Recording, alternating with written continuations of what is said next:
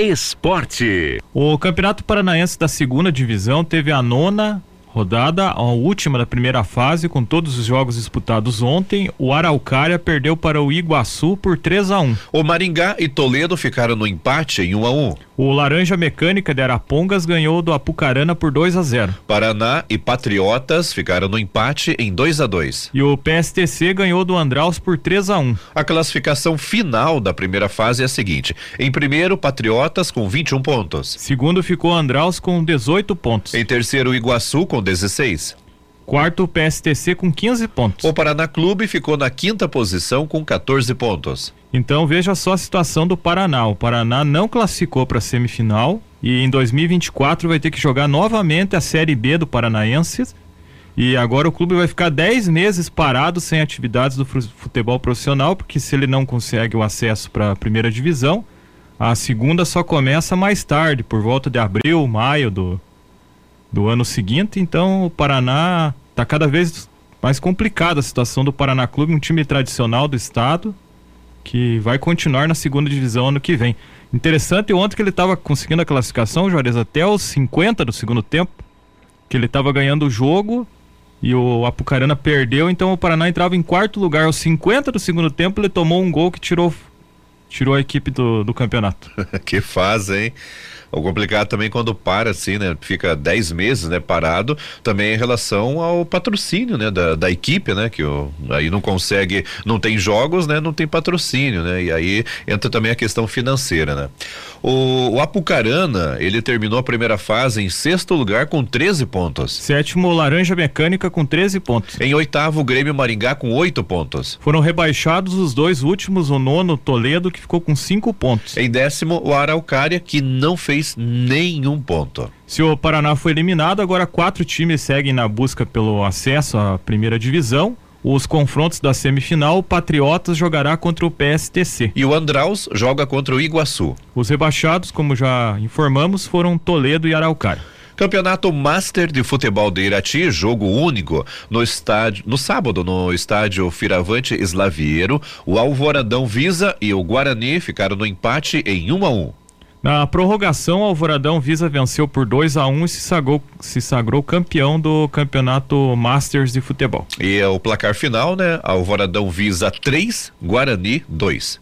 No Campeonato Veteranos de Irati, as quartas e final no sábado, o Estádio Municipal Abrana Gibinegem, o Cruzeiro do Sul perdeu para o CRB por 4 a 0. E o classificado, o CRB. Campeonato Rural de Futebol 7 de Irati, sábado, jogos no campo do Guamirim. O time do Boa Vista Araras venceu o Gonçalves Júnior CSA por 4 a 1 Faxinal dos Neves e Arroio Grande ficaram no empate em 1 a 1 No campo do Pinho de Baixo, o Faxinal do Rio do Couro, Canarski Resicom, ganhou do Rio Preto Canarinho por 2 a 1 Pela Copa Folha de Irati Ezembá, a segunda partida da semifinal. No Estádio Municipal Abrão na Gibinegem, ontem, o Pena Esporte Visa Informática venceu venceu por 5 a 1 o JK Floresta Start Fit. Os gols do Pena Esportes Visa Informática foram marcados pelo Roberto Pitio 2, o Eric 2 e Ricardo 1. O gol do JK Floresta Start Fit foi marcado pelo Gabriel. O primeiro jogo foi empate por 2 a 2 então classificado para a final o time do Pena Esportes Visa Informática. Na final, o adversário será o Passatempo de Teixeira Soares.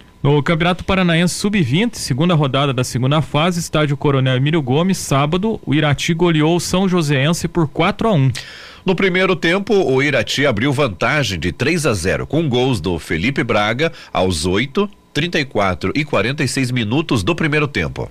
O Álvaro fez o quarto gol aos cinco minutos do segundo tempo. Pedro Lucas, aos 42 minutos do segundo tempo, descontou para o São Joséense. É, só retificando aqui, foi um gol do Felipe Braga e depois, aos 34 e 46 do primeiro tempo, foram os gols do Charles. Um gol do Felipe Braga, dois do Charles e um do Álvaro para o Irati. E com a vitória, o Irati está, na no, está em segundo lugar do grupo G com três pontos. Ontem, no CT da Graciosa, em Colombo, na região metropolitana de Curitiba, o Iguaçu de União da Vitória perdeu para o Curitiba por 3 a 0. No grupo H, o Iguaçu é o segundo colocado com três pontos. A Copa Irati de futsal, a quinta rodada. Hoje teremos jogos no ginásio Fortunato Colasso Vaz. Às 20 horas, o Amigos do Fute enfrenta o Americano. Às 21 horas, o Grêmio da Pedreira joga contra o Real Beer. Em Rio Azul, jogos no sábado, no, na Série Prata do Campeonato Intercomunidades de Futsal, no ginásio Albinão. O Marumbi dos Ribeiros perdeu para o Faxinal dos Limas por 5 a 3. O time da Vila Nova venceu por 4 a 3 o Pinhalzinho. Campeonato Municipal de Futebol de Rio Azul, jogos no Estádio Municipal Orestes Palu, primeira divisão. Ontem o Tigres perdeu para o Fusiline Arena Society por 2 a 1. E o São, José, o São José Vila Maria venceu por 2 a 1 o Juventude do Marumbi dos Elias. Um homem foi encontrado morto em uma residência na linha Vista Alegre, no interior de Prudentópolis, na noite de sábado. Segundo a Polícia Militar, a vítima foi encontrada caída sobre uma churrasqueira de mão e apresentava algumas queimaduras.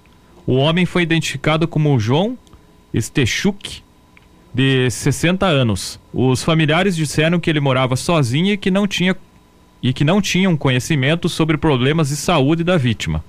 O corpo de João foi encaminhado ao Instituto Médico Legal IML de Guarapuava que vai identificar as causas da morte. Ele está sendo velado no pavilhão da igreja de Vista Alegre e será sepultado no cemitério da localidade nesta segunda-feira. Em Rebouças, a PM apreendeu uma moto que foi deixada em frente de uma residência. O dono da residência acionou os policiais e disse que a moto estava atrapalhando o trânsito de pedestres sobre o passeio. A moto não tinha placa e apresentava débitos na documentação. Ela foi recolhida ao pátio do segundo pelotão. Ainda em Rebouças, um homem foi detido por embriaguez ao volante na rua Frederico França na noite de sábado. Ele conduzia um veículo Saveiro quando colidiu na traseira de um Fiat Estrada que estava estacionado na via. O motorista da Saveiro relatou que havia ingerido bebida alcoólica e foi encaminhado para a sede do segundo pelotão. Ele se recusou a realizar o teste do bafômetro. Por isso foi registrado o termo de constatação de alteração de capacidade psicomotora, pois o homem apresentava sinais de embriaguez como olhos vermelhos e fala enrolada. O condutor foi encaminhado ao hospital Dona, eh, Dona Darcy Vargas para realizar o laudo de lesões corporais. Na sequência, ele foi encaminhado para a delegacia de Irati. Uma outra ocorrência de embriaguez foi registrado na rua José Afonso Vieira Lopes.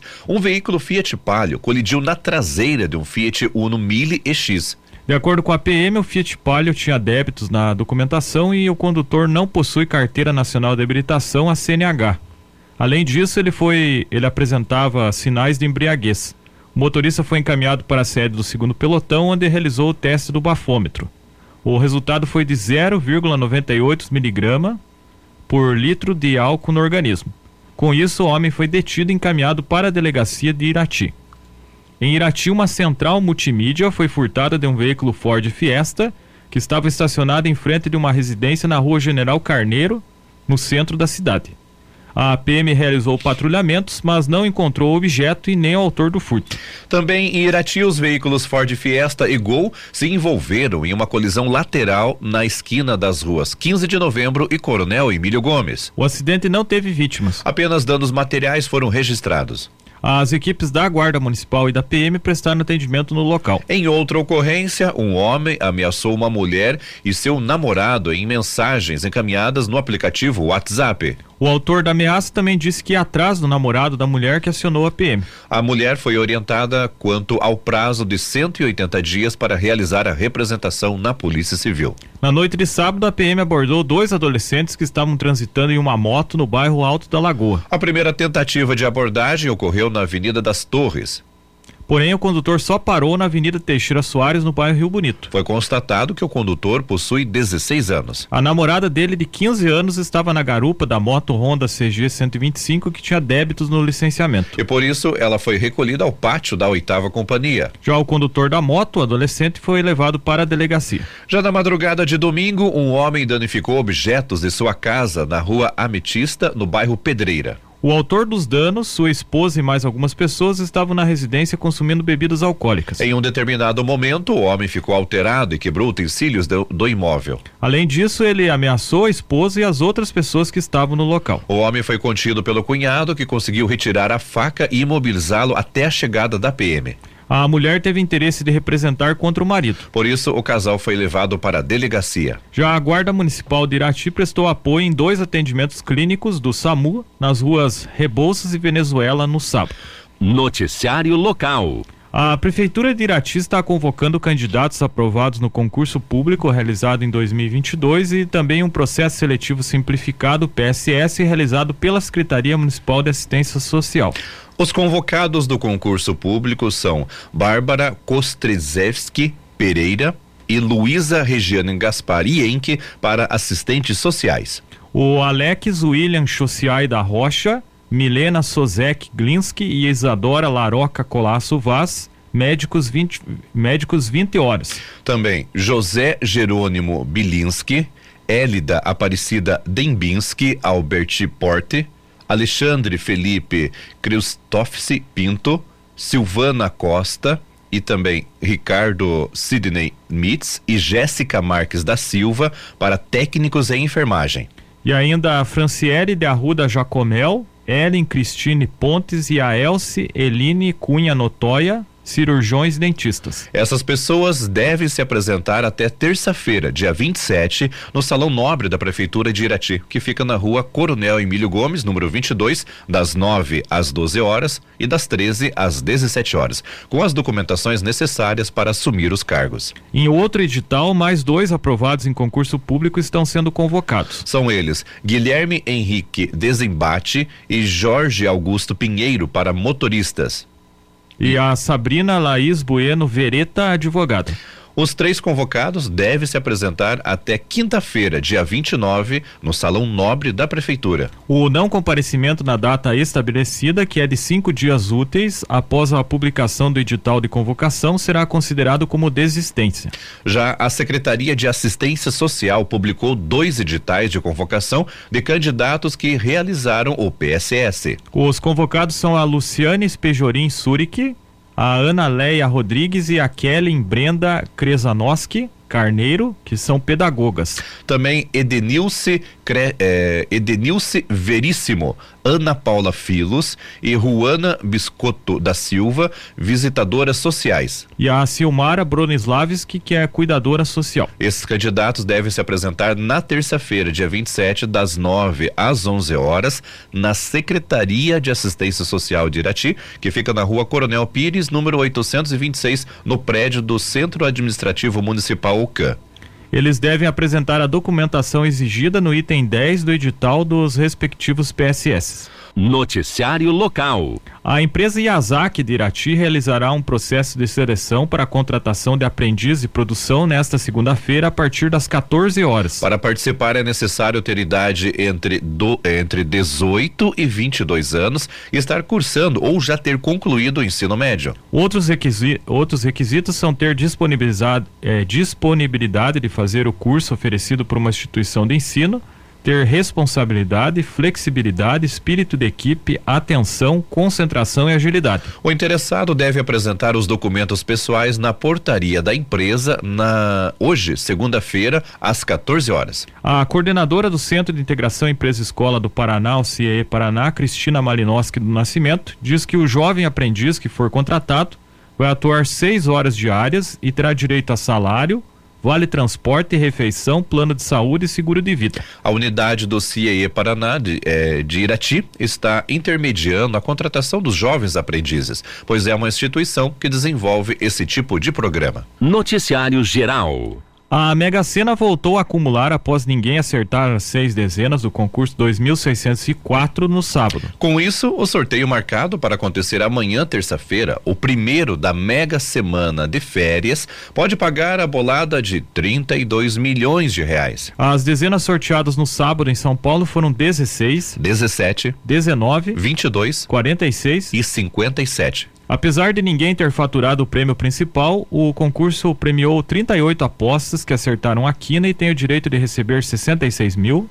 R$ reais e 38 centavos cada. Outros 3.256 apostadores cravaram quatro números sorteados e poderão sacar 1.106 reais e 74 centavos cada. Para concorrer ao prêmio de 32 milhões do próximo concurso da Mega Sena, basta ir a uma casa lotérica e marcar de 6 a 15 números no volante, podendo deixar que o sistema escolha os números também, a chamada surpresinha ou concorrer com a mesma aposta por dois, quatro ou oito concursos consecutivos chamada de teimosinha. Cada jogo de seis números na Mega Sena custa cinco reais. Esporte. Campeonato Brasileiro da Quarta Divisão, Jogos dos Paranaenses na décima rodada, Grupo 7 no sábado, o Operário do Mato Grosso do Sul empatou com o Cascavel em 1 a 1. Já o Maringá venceu por 1 a 0 a Patrocinense de Minas Gerais. A situação dos times paranaenses nesse grupo, Grupo 7, o Maringá é o quinto colocado com 14 pontos. Já o Cascavel está em sétimo com 10 pontos. No grupo 8, sábado, o Camboriú de Santa Catarina empatou com o São Joséense por 3 a 3. O São Joséense é o terceiro colocado do grupo 8 com 17 pontos. No Campeonato Brasileiro da Terceira Divisão, a Série C,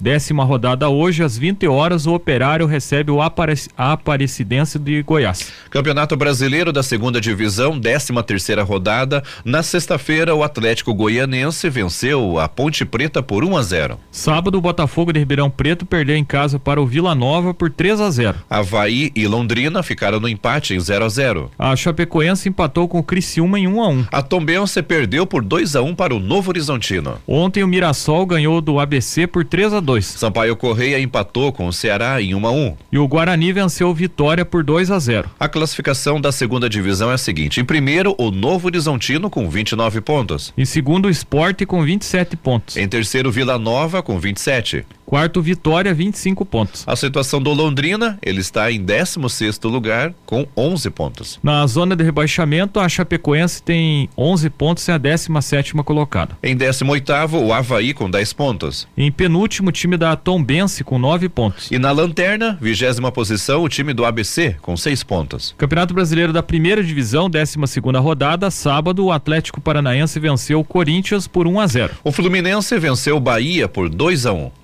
O Fortaleza ganhou do Atlético Mineiro por 2 a 1. O Cruzeiro venceu o São Paulo por 1 a 0. Ontem no jogo que reuniu até então segundo colocado Palmeiras e o líder Botafogo, o Botafogo venceu o Palmeiras na casa do rival por 1 a 0. E o Grêmio, que agora é o segundo colocado, goleou o Curitiba por 5 a 1. O Santos perdeu em casa para o Flamengo por 3 a 2. Bragantino 2, Goiás 0. E o América Mineiro perdeu para o Internacional por 2 a 1. Hoje às 21 horas tem Vasco e Cuiabá. A classificação, o Botafogo é primeiro colocado com 30 pontos. Em segundo, vem o Grêmio. E olha só a vantagem aqui, né, do Botafogo, né? O Grêmio está em segundo com 23 pontos. Era cinco pontos essa vantagem do Botafogo quando o Palmeiras era vice-líder, agora aumentou para 7.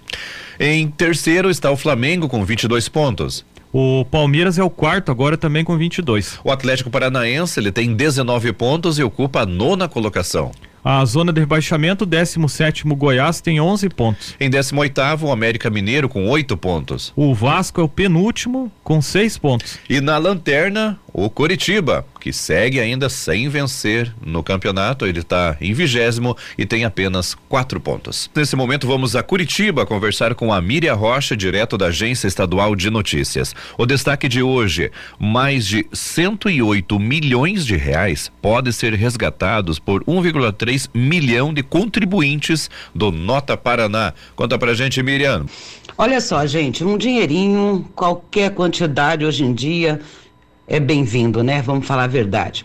Olha, um levantamento mais recente da Secretaria Estadual da Fazenda mostra que 108 milhões e 300 mil reais podem ser resgatados do Nota Paraná por contribuintes com saldo superior a 25 reais, que é o limite mínimo para transferência a partir da conta do programa. Cerca de 1 milhão e 300 mil contribuintes têm saldo acima deste valor, ou seja, estão aptos, né, para fazer esse resgate.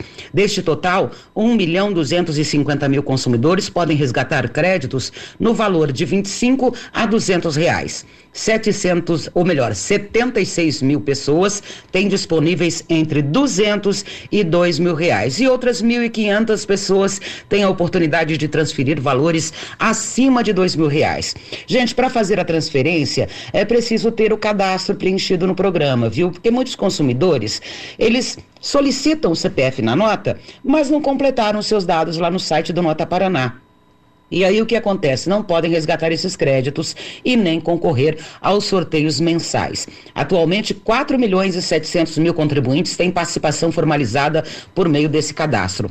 E para você fazer o resgate, basta você acessar o site notaparaná.pr.gov.br, clicar na opção Cadastre-se, preenche os seus dados pessoais e já vai estar tá, é, é, com a possibilidade aí de fazer o resgate. E os créditos e os prêmios, eles podem ser transferidos, né, para uma conta bancária ou podem ser usados também no abatimento do IPVA. E esses valores do Nota Paraná, eles podem ser é, transferidos, né, depositados aí em contas bancárias do titular de qualquer banco do Sistema Financeiro Nacional, tá? Qualquer um pode fazer, exceto, claro, contas do Bolsa Família, cartão cidadão, conta fácil, conta benefício, conta salário, né? O programa Nota Paraná inclui também o Paraná Pay, que destina prêmios em dinheiro para o uso exclusivo de estabelecimentos da área de turismo, postos de combustível e também compra do gás de cozinha. Portanto, gente, se você não verificou, você costuma pedir aí o seu CPF na nota e não verificou, não está com o teu cadastro feito lá no Nota Paraná, no site do Nota Paraná, vá lá, verifique, faça o teu cadastro para poder você ter direito a fazer o resgate desse dinheiro. Bom, era essa informação que eu tinha para hoje. Um grande abraço a vocês. Amanhã eu tô de volta, se Deus quiser.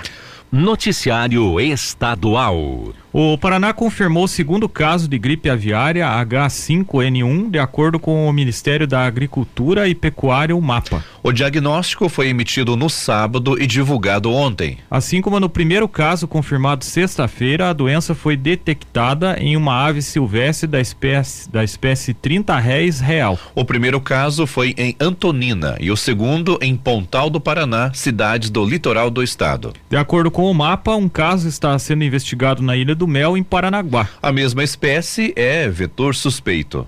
De acordo com a Agência de Defesa Agropecuária do Paraná, da PAR, Abre aspas. As medidas de vigilância em propriedades em torno do foco também estão em andamento. Fecha aspas. Até o momento não houve registro da doença em frangos no Brasil. Segundo o mapa, o Brasil tem 48 casos confirmados da doença, todos em aves silvestres. Desde maio, o país está em estado de emergência zoossanitária por conta dos novos casos. A medida é válida por seis meses. Os dois diagnósticos da gripe aviária do, do Paraná foram feitos pelo Laboratório Federal de Defesa Agropecuária de São Paulo, reconhecido pela Organização Mundial de Saúde Animal como referência internacional no assunto. Até ontem, 152 investigações de casos suspeitos foram realizadas no Paraná. Desde a, que a doença começou a ser registrada no Brasil neste ano, produtores do Paraná e o governo têm feito esforços para evitar focos em granjas. O estado é o maior produtor e exportador de carne de frango do país. De acordo com a ADAPAR, a condição sanitária do Paraná não está comprometida. Abre aspas, foram intensificadas as ações de vigilância em populações de aves domésticas e silvestres em todo o estado, em especial nas regiões relacionadas a este evento. A depender da evolução das investigações e do cenário epidemiológico, novas medidas poderão ser adotadas pela ADAPAR para evitar a disseminação e proteger a avicultura paranaense. Fecha aspas, disse nota técnica da agência. A ADAPAR também destacou que, na região onde o primeiro animal infectado foi encontrado, não há propriedade de produção comercial em um raio de 10 quilômetros. Após a confirmação do primeiro diagnóstico na sexta, a ADAPAR disse que vistoriou todas as propriedades da região de Antonina, onde não foram observadas aves com sinais clínicos de gripe aviária. Em nota, a ADAPAR afirmou que, abre aspas, promove a capacitação e o treinamento de profissionais em todas as unidades regionais do estado e conta com médicos veterinários com dedicação exclusiva e capacidade técnica elevada na área para atendimento das questões sanitárias da cadeia avícola. Fecha aspas. Conforme a ADAPAR, a gripe aviária é uma doença viral altamente contagiosa que afeta aves domésticas e silvestres. Segundo a Organização Mundial de Saúde, a OMS, a doença pode ser transmitida para humanos, mas os casos são raros. Quando ocorre, entretanto, a taxa de mortalidade é alta, por volta de 52%. De acordo com a OMS, de 2003 a abril de 2023, 874 pessoas foram infectadas com o H5N1 no mundo.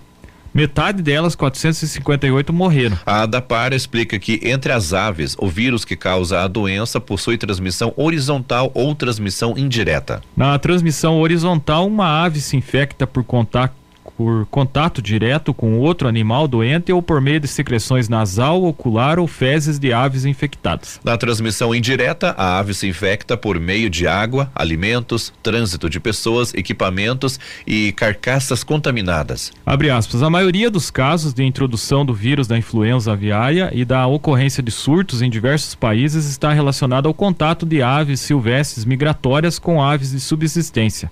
Fecha aspas, explica a agência. As informações são do portal G1. Noticiário Estadual. A área plantada de trigo no Paraná cresceu 13% neste ano comparado ao mesmo período de 2022. A informação é da Secretaria de Agricultura e Abastecimento do Paraná, SEAB. De acordo com a pasta, o atraso na colheita da soja fez com que os produtores apontassem, apostassem no plantio do trigo por ser uma cultura de inverno com menos riscos de ser prejudicada por geadas. Em Cascavel, no oeste do estado, o aumento foi de 39 mil hectares, o que fez o município ultrapassar até então o maior produtor de trigo do estado, Ponta Grossa. Para o engenheiro agrônomo do Departamento de Economia Rural Deral, Carlos Godinho, a expectativa de produção é de 4,5 milhões de toneladas neste ano. Em 2022, foram produzidas 3,4 milhões de toneladas. Abre aspas, o Paraná tem boas condições para o trigo, melhor solo, clima favorável ao trigo e o estado tem a maior produtividade do Brasil.